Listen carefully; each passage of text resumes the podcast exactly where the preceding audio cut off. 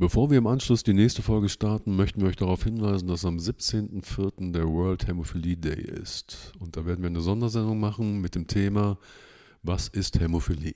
Freut euch darauf und jetzt zur Folge.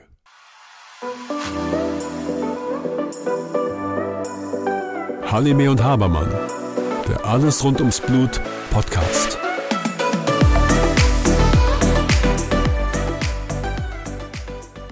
Hallo Susanne. Hallo Björn. Das letzte Mal haben wir uns über Turnen im Kindergarten unterhalten. Wie wichtig das ist, dass es ein Muss ist, daran teilzunehmen, dass die Kinder motorisch auf das Leben vorbereitet werden müssen. Und jetzt gehen wir eine Stufe weiter. Jetzt gehen wir über zur Schule. Und da sind ja dann doch einige Veränderungen gegenüber dem Betreuten im Kindergarten. Ja, der Sport ändert sich, die gesamte Konstellation, Schulhof, Klassengemeinschaft, alles ändert sich im Grunde genommen. Ne? Es sind größere Klassenverbände, mehr Mitschüler. Denk doch mal an die Pausen. Ja, die Pausen, aber auch das Klassenzimmer. Wenn ich überlege, wie das so bei meinen Kindern war, in dem Kindergarten oder auch in der Vorschule, da war da noch sehr viel Betreuung, sehr viel Moderation von den Erzieherinnen. Das ist in der Grundschule sicherlich auch gegeben, aber ich habe erstmal nur einen Lehrer oder eine Lehrerin. Und dann ging es dann doch los. Es haben sich kleinere Gruppen gebildet, es wurden vielleicht Leute ausgeschlossen oder es gab eine gewisse Gruppenzugehörigkeit. Ja, und so war es auch. Und umso wichtiger ist der soziale Zusammenhalt. Das heißt, wie schafft man den? Und wie geht's am besten? Das ist eine, fast eine Herkulesaufgabe für die Lehrer. Mhm. Ähm, trotzdem glaube ich, dass es nicht immer möglich ist, da überall Einblick zu finden. Ja, ähm, es gibt Mädchengruppen, ich glaube, da ist es am Anfang doch ein bisschen extremer als bei den Jungs. Die finden dann doch über das gemeinsame Toben eher zueinander, die ähm, sich dann doch sehr schnell von der Gemeinschaft abkapseln. Das ist richtig, das ähm, sehe ich genauso. Aber die Jungs, ähm, die ja dann doch auf dem Schulhof dich doch dann zusammenbringen ähm, und ähm, Fußball, also kicken auf dem, auf dem Schulhof, das passiert ja ganz oft. Ja, und dann muss erstmal eine Mannschaft gebildet werden und dann wird gewählt. Und so ist das. Und damit ähm, entstehen ähm, Dinge wie Gruppenzugehörigkeit, ähm, kann ich gut Fußball spielen? Wie gut bin ich? Und ähm, passe ich in die Mannschaft rein? Oder andersrum, die anderen sagen, du passt da eben nicht rein und du bist der Letzte, der gewählt wird, oder am besten bleibst du einfach mal am Rand sitzen und spielst nicht mit. Wie furchtbar. Grausam. Und da können Kinder, glaube ich, schon grausam sein. Das machen die intuitiv, weil wahrscheinlich mehr der Spaß und vielleicht auch der Erfolg da im Vordergrund steht. Ich weiß es nicht. Und umso wichtiger, was wir schon in der vorherigen ähm, Sendung im Grunde genommen besprochen haben, ein Muss, Kinder gut vorzubereiten, sich gut bewegen zu können. Absolut. Und äh, eben, dass sie auch am Schulsport teilnehmen. Der Schulsport ist dann doch ein anderer Sport als der Sport im Kindergarten. Im Kindergarten, das ist alles noch sehr spielerisch. In der Schule ähm, fängt es sicherlich am Anfang auch spielerisch an, aber es gibt dann doch immer mehr Themen, die abgearbeitet werden. Ja, und da kommt es auch darauf an, wie viele ähm, Schüler und Schülerinnen schon bereits in der Freizeit ähm, andere Freizeitsportarten durchführen. Das ist ja auch ein wichtiger Punkt. Oder ob du nur am Schulsport teilnimmst. Das ist ja auch ein wichtiger Part. Ja, in der Freizeit, da ist natürlich immer wieder das Thema Fußball, aber es gibt auch viele, die Turnen in der Freizeit machen oder Leichtathletik machen. Das sind dann die, die beim Rennen dann ganz vorne mit dabei sind mhm. oder die, die beim Klettern einfach die Kletterstange schneller hochkommen. Genau so ist das. Und da ist so meine ähm, Frage, müssen wir Patienten mit einer Hämophilie nicht doch noch mehr nicht nur auf den Schulsport vorbereiten, sondern mehr und mehr motivieren, auch in der Freizeit den Sport durchzuführen? Ich glaube, dass das extrem wichtig ist. Da werden wir sicherlich später nochmal drauf eingehen, mhm. welche Sportarten dafür geeignet sind. Mhm. Nur diesen Bewegungsdrang aus der Kindheit, aus der frühen Kindheit, der muss einfach mit in die Schule genommen werden. Ja, und umso wichtiger zu schauen, wie ist denn das so im Schulsport? Der Schulsport ist, wie gesagt, ein anderer. Wir haben vielleicht nicht mehr zwei, drei Erzieher, die schauen, dass diese Spiele schön harmonisch ablaufen, sondern wir haben in, dem, in der Regel eine Turnlehrerin oder einen Turnlehrer, Die geben zwar auch ein paar Regeln vor, nur innerhalb dieser Regeln bewegen sich die Kinder dann doch alleine und in vielleicht auch im Wettkampf mit den anderen Kindern. Kannst du dich daran erinnern, denn ich habe ja gar keinen Sport mitmachen dürfen. Weißt du, ich saß immer klassischerweise auf dieser Schulbank und ich habe teilweise ähm, das ausgeblendet, was die, äh, was meine Mitschüler und Mitschülerinnen da gemacht haben. Also ich kann dir da gar nicht mehr großartig erzählen, was die so in der Grundschule gemacht haben, aber vielleicht du weißt das am allerbesten. Ja, ich kann mich an den Sport tatsächlich noch sehr gut erinnern. Ähm, liegt so ein bisschen daran, dass ich immer schon sehr gerne Sport gemacht habe. Mhm. Ähm, das waren sehr viele Spiele mit Konkurrenz gewesen. Damals zumindest. Das mag heute vielleicht nicht mehr so sein, aber das waren Ballspiele, Brennball mhm. ähm, zum Beispiel. Ähm, da war es dann immer wichtig, möglichst fest zu werfen und äh, möglichst lange in der Mitte zu bleiben. Mhm. Ähm, das waren Spiele, bei denen man, ja, so Art Fangspiele, vielleicht das Spiel, das man jetzt heute nicht mehr so spielen wird, wie man es damals gespielt hat. Wer hat Angst vom schwarzen Mann? Das darf man heute zu Recht auch nicht mehr sagen. Aber ja. es war eben ein Spiel, bei dem ähm, es darum ging, möglichst nicht gefangen zu werden und schnell zu sein. Und es war immer so, dass die, die am schlechtesten laufen konnten und die am unsportlichsten waren, als erstes erstmal eingefangen wurden. Ach, du das ging relativ schnell, so dass mhm. man relativ schnell auch immer eine Gruppe hatte, die eben nicht gefangen wurde und die andere wurde eben schnell gefangen. Okay. Und genauso war es eben bei diesen Kletterspielen auch, wenn es irgendeine Stange hochging oder ähnlichem. Also ich, für mich war das immer schon eine gewisse Konkurrenz da und ähm, war relativ schnell klar, wer sportlich und wer nicht sportlich war.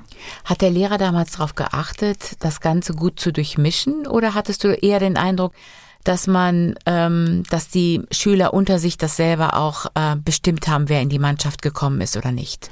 Das kann ich so nicht mehr sagen, da habe ich keine Erinnerung dran. Mhm. Sobald wir aber die Chance hatten, die Gruppen selbst zu bilden, haben wir mhm. schon darauf geachtet, dass wir vers möglichst versucht haben, die beste Mannschaft zusammenzustellen. Ja. ja. Und so war es eben auch im Schulhof. Ja. Als wir dann Fußball gespielt haben, das haben wir da und ähm, wir haben das damals mit Sunkist-Tüten gemacht mhm. oder auch Tennisbällen, halt das, was man irgendwie durch die Gegend schießen konnte, sodass da natürlich dann auch die Verletzungsgefahr deutlich größer war. Zu meinem Leidwesen. Spannend. Ich kann mich an, an ein paar Dinge erinnern, ähm, dadurch, dass ich ähm, ja keinen Schulsport machen durfte, habe ich dann heimlich hinter der Schwimmhalle mit den Jungs Fußball gespielt. Wusstest du, dass ich mir mal das Schienbein gebrochen habe beim Fußball in der Schule? Nee. Und zwar vor der Schule. Ich bin morgens extra früher zur Schule gefahren, um vorher noch mit den anderen Jungs Fußball spielen zu dürfen. Und mein Unterschenkel war leider schwächer als der Unterschenkel meines Mitschülers. Ach, du ahnst es nicht. Ja. Oh Gott. Und das alles noch, um früher in die Schule zu kommen. Ja, das war um halb acht, also vor der Schule. Mein Gott, ja. Nee, aber will damit sagen, dass ähm, das Risiko ist einfach da und ähm, wir können es nicht vermeiden. Das ist, mhm. wie du mhm. sagst, einfach der Spaß, der da im Vordergrund steht. Und wenn wir die Kinder schon darauf vorbereiten, dass Bewegung einfach das Wichtigste ist im Alltag, dann werden sie das auch nutzen, auch im weiteren Leben nutzen. Na, kommen wir doch nochmal zum Turnlehrer nochmal zurück, zum Sportlehrer. Was ist eigentlich seine Aufgabe? Erstmal die Meute im Zaum zu halten. Ach, okay. Nein, aber das Ziel des Turnlehrers ist natürlich ähm, die, die Förderung der Bewegung der Kinder, auf jeden Fall. Mhm. Ähm, ich finde es eine ganz schwierige Aufgabe, weil er muss ihnen auch eine gewisse Leitplanke vorgeben, also Regeln vorgeben, innerhalb derer sich die Kinder frei bewegen sollten. Und die Turnlehrer haben sicherlich ihr Curriculum und welche Bewegungsarten und Sportarten sie den Kindern vermitteln sollen. Ähm, ich glaube aber, das Wichtigste ist, dass ähm, der Spaß an der Bewegung erhalten bleibt und dass die Kinder wirklich dazu motiviert werden, sich mal auszupowern und den Körper zu schulen. Ja, ähm, aber vermittelt der Lehrer auch so etwas wie Werte? Also nicht nur die sportliche Aktivität oder gibt es da auch innerhalb dieses ganzen Regularien, wie dann auch Werte vermittelt werden? Ich meine, da passieren ja sicherlich auch unter den Kindern bestimmt solche Dinge, dass sie sich nicht immer regelkonform bewegen und auch verhalten sicherlich, oder? Absolut. Die Werte werden zum einen ähm, durch den Lehrer vermittelt, aber mhm. die Werte werden auch innerhalb der Gruppe vermittelt. Weil ein Kind, das sich innerhalb einer Mannschaft mhm. in Anführungszeichen anders verhält, vielleicht nicht ganz gruppenkonform. Es muss nicht immer gut sein, sich gruppenkonform zu verhalten, aber wenn es um einen Wettkampf geht, dann gibt es doch gewisse Regeln, ausgesprochene oder unausgesprochene Regeln innerhalb einer Mannschaft. Dazu gehört dann, dass man innerhalb der Gruppe, aber auch gegenüber dem Gegner ein gewisses Fair Play an den Tag legt. Sowas wird schon innerhalb des Sports und der Mannschaft vermittelt. Dazu gehört, dass ich für den anderen gerade stehe, wenn der vielleicht mal einen Fehler macht, einen Ball verliert oder ähnliches. Und ähm, gleichzeitig wird auch innerhalb der Gruppe das Selbstwertgefühl des Einzelnen gesteigert, weil er einfach mit der Gruppe größer wird. Das heißt im Grunde genommen, er lernt etwas über sich selber, also lernt ein besseres Körpergefühl zu bekommen und aber auch sein Wertesystem wird auch nochmal gestärkt oder auch nochmal geformt in dieser Zeit. Absolut. Und nochmal auf den Lehrer zurückzukommen, der bietet die Rahmenbedingungen, mhm. das Regelwerk außenrum, lässt den Kindern aber Freiheit, um sich innerhalb der Gruppe zu entwickeln. Und der Sport vermittelt einfach so viele Werte, das ist eben nicht nur dieses Zusammengehörigkeitsgefühl, das ist auch so etwas wie Respekt vor dem Gegner oder auch vor den Mitspielern oder auch die Toleranz. Im Sport ist es total unwichtig, wie jemand aussieht, wo er herkommt. Man macht einfach zusammen Sport. Fertig. Das bedeutet ja, sei einfach sportlich, auch in deinen Gedanken, also nicht nur in der körperlichen Sprache, sondern auch mit seinen eigenen Gedanken sportlich zu sein. Das Ab wird ja im Grunde genommen auch dann damit auch vermittelt. Absolut. Und ich glaube, wenn wir alle sportlich miteinander wären, wäre vieles einfacher. Mm. Und neben diesen Werten wird eben auch vermittelt, dass der Körper extrem wichtig ist.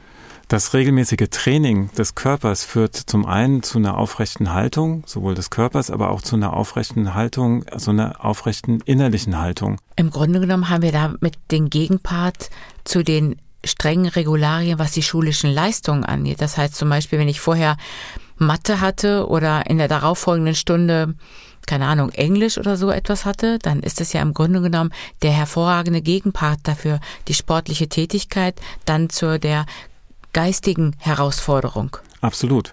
Den Kopf frei machen. Ja klar. Wie war es denn bei dir, wenn du mal Mathe und Englisch hattest? Katastrophal, weil ich habe mich nicht eben tatsächlich ähm, den Kopf frei machen können. Ich konnte mich tatsächlich nicht in irgendeiner Weise frei bewegen, muss mhm. man sagen. Das war tatsächlich an der Stelle nicht gut. Und andersrum ist es aber auch so, dass der Körper auch den Geist schult. Und wusstest du, dass Leute oder Kinder, mhm. die regelmäßig Sport machen, bessere schulische Leistungen haben? Davon gehe ich aus. Davon gehe ich hundertprozentig aus, weil sie sich damit auch letzten Endes auspowern können und damit den Kopf frei haben können, um dann neu in die Schulstunde starten zu können. Ja, und sie sind auf der anderen Seite aber auch sehr viel lösungsorientierter. Sie sind offener, mhm. sie sind aufnahmefähiger, also viele positive Aspekte. Das im Sinne von Teamgeist, was das Ganze mitfördert. Teamgeist, Fairplay und eine sportliche Haltung. Und schlimm wäre es, wenn jetzt jemand ausgeschlossen wird. Und da könnten wir vielleicht mal reinhören, wie Hämophile das empfunden haben. Dann hören wir mal rein. Das erste Mal, wo Schulsport gab, durfte ich nie mitmachen. Also da wussten die Lehrer auch von Anfang an, dass ich die Hämophilie habe. Und da wurde ich dann meistens immer auf der Bank gesetzt. Also ich musste wirklich an der Bank sitzen und musste beim Sport zuschauen. Ähm, in, dann war das so, dass wir dann äh, einen anderen Lehrer bekommen haben oder dass ich die Schule gewechselt habe. Ich weiß es nicht mehr genau. Auf jeden Fall war das so, dass meine Eltern das dann verschwiegen haben. Also wir haben das verschwiegen, dass ich, weil dass ich Sport mitmachen sollte, weil ich habe mich sehr, ich war sehr traurig, dass ich den nicht mitmachen durfte und dann haben wir es einfach verschwiegen. So war es dann auch, dass ich dann irgendwann Prophylaxis gespritzt wurde. Das war glaube ich schon in der siebten Klasse oder achten Klasse. Und da war das eigentlich fast gar kein Problem mehr, Schulsport mitzumachen. Da hörst du's. Auf der Bank gesessen. Ich kann davon ein Lied singen. Aber sag mal, Björn, hast du denn schon mal auf der Bank gesessen und keinen Sport mitmachen dürfen? Nein, da kann ich mich nicht dran erinnern. Aber ich kann dir erzählen, was mir meine Kinder erzählen, wenn die mal auf der Bank sitzen müssen, weil sie vielleicht eine Verletzung oder irgendwas haben. Die hassen das, die würden lieber nach Hause gehen. Das heißt, sie würden auch gar nicht daran teilnehmen wollen, um das einfach alles mitzusehen. Du bist ja Außenseiter und im schlimmsten Fall bekommst du von dem Lehrer noch extra Aufgaben oder musst deine Hausaufgaben machen. Wie furchtbar. Da musste ich ja nochmal Protokoll schreiben, was die alles gemacht haben. Ich kann dir sagen, ein Grauen. Sehr gut. Das müssen meine Kinder, wenn sie auf der Bank sitzen, machen heute noch. Oh, wie schrecklich. wie furchtbar. Ja. Ähm, aber sag mal, haben denn deine Kinder dann nicht einfach dann Sport gemacht, auch wenn sie es nicht richtig konnten? Ja, das auf jeden Fall. Nur ich denke immer an zwei Szenarien. Das mhm. eine ist, du wirst von den anderen bemitleidet. Du mhm. darfst ja keinen Sport mitmachen und irgendwann bist du halt derjenige, der nie Sport mitmacht. Ja. Ähm, oder die sagen dir, sei froh, dass du nicht mitmachst, weil der Lehrer so blöd bewertet oder weil es so anstrengend ist. Und in deinem Kopf geht auch genau das Gegenteil vor. Du willst einfach mitmachen. Du willst in der Gruppe dabei sein. Ja. Und was macht man dann? Das ist das, was der eine Junge da erzählt hat.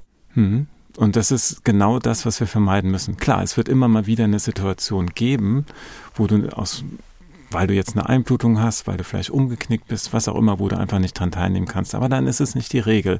Nur wenn du immer derjenige bist, der nicht dran teilnimmt, dann ist es die Regel und das muss vermieden werden und dem kann man eben gut vorbeugen. Ja, aber dafür musst du den Jungen aber auch gut sportlich aktiv ähm, auf die nahezu gleiche Höhe bringen. Das heißt, er darf und er muss alles mitmachen dürfen. Er muss alles mitmachen dürfen. Er muss gut betreut sein seitens der Hämophilieerkrankung.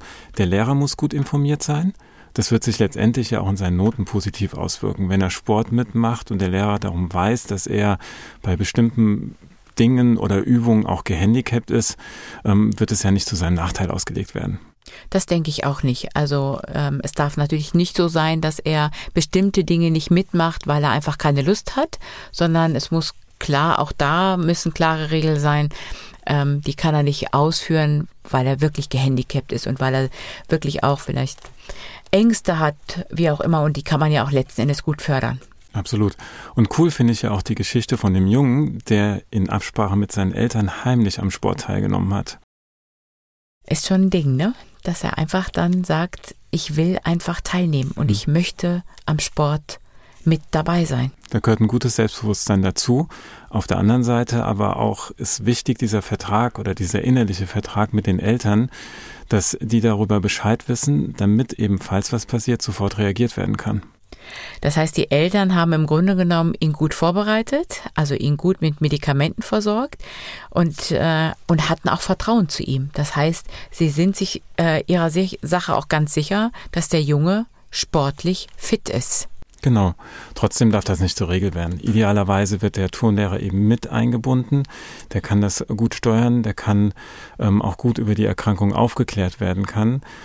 Ähm, wir vermitteln ja sonst Werte, wie wir verheimlichen etwas und ähm, dann ist es vielleicht auch außerhalb der Familie so, dass ein Kind heimlich Fußball spielt und das wollen wir ja gar nicht. Wir wollen ja nicht, dass es nicht Fußball spielt, wir wollen einfach wissen, dass es Fußball spielt, um dann entsprechend die Prophylaxe betreiben zu können oder auch Bewegungsdefizite aufzuheben. Da sprichst du was an. Fußball draußen auf dem Bolzplatz oder eher im Verein? Wie siehst du das? Also lieber im Verein. Im Verein, das mhm. hatten wir eben schon, da gibt der Trainer Regeln vor. Ein mhm. Foul ist ein Foul und das passiert relativ selten, ähm, zumindest innerhalb des Trainings. Und ähm, auf dem Bolzplatz, da geht es dann doch oftmals ein bisschen ruppiger vor.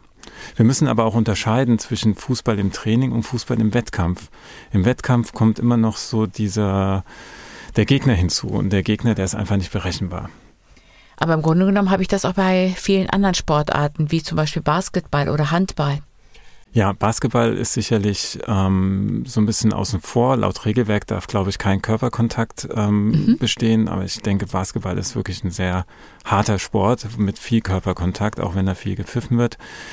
Das geht vor allem genauso wie ähm, Fußball und Handball auch auf die Sprunggelenke. Es ist ein schneller Richtungswechsel dort.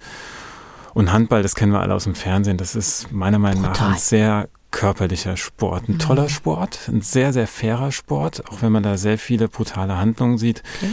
Aber die Gegner, muss man darauf achten, die helfen sich immer gegenseitig auf. Wenn ein Foul passiert, einer auf eine Strafbank verwiesen wird, er läuft an den gegnerischen Fans vorbei zu dem Gegenspieler, ohne dass er beschimpft wird und entschuldigt sich. Das funktioniert im Handball extrem gut. Also Handball ist eine Sportart, die sehr viele Werte vermittelt. Ach, schau mal, ich habe das immer als sehr brutal empfunden, muss ich dir ganz ehrlich gesagt sagen. Ich würde es eher als sehr körperlich beschreiben. Okay, gut. Da, da, die Korrektur nehme ich mal an. Sehr gut. Ja. Nein, aber es gibt sicherlich auch andere Sportarten. Ne? Und da gibt es ja auch Einteilungen in verschiedene Gruppen, also Sportarten, wo wenig Belastung auf den Gelenken ist, wie zum Beispiel das Schwimmen. Ähm, dann gibt es eine Sportart, wo Belastung auf den Gelenken ist, aber wenig Einwirkung durch den Gegner, jetzt zum Beispiel das Badminton oder Tennis. Mhm. Und dann haben wir noch die ähm, Komponente Gegner und da kommt dann eben die Sportarten, die wir eben genannt haben, dazu.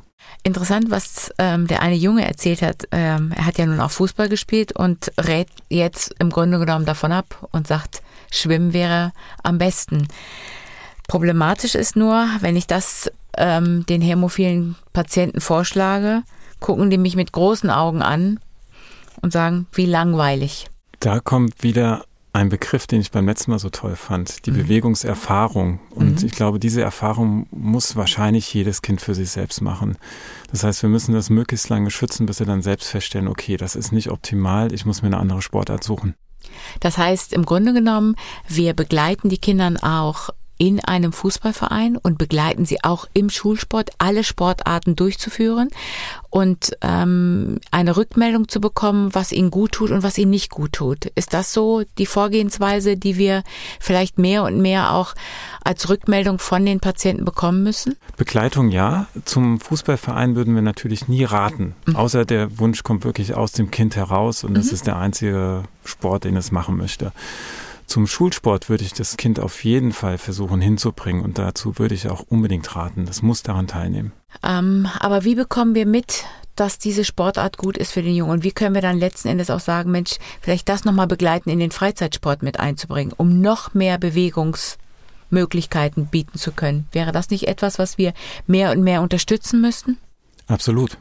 Ja, ich glaube, da müssen wir noch mal in unserer Sprechstunde noch mal nachdenken. Ich glaube, das ist wäre vielleicht noch mal etwas, wo wir mehr mit unseren Patienten sprechen müssen und sie fragen müssen, was macht ihnen eigentlich Spaß? Wovor ja alle Angst haben dann, ist die Verletzung. Sowohl der Hämophile als auch der Behandler, vielleicht auch der Lehrer.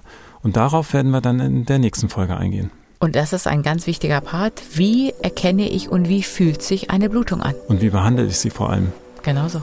Danke dir, Susanne. Ich danke dir, Björn.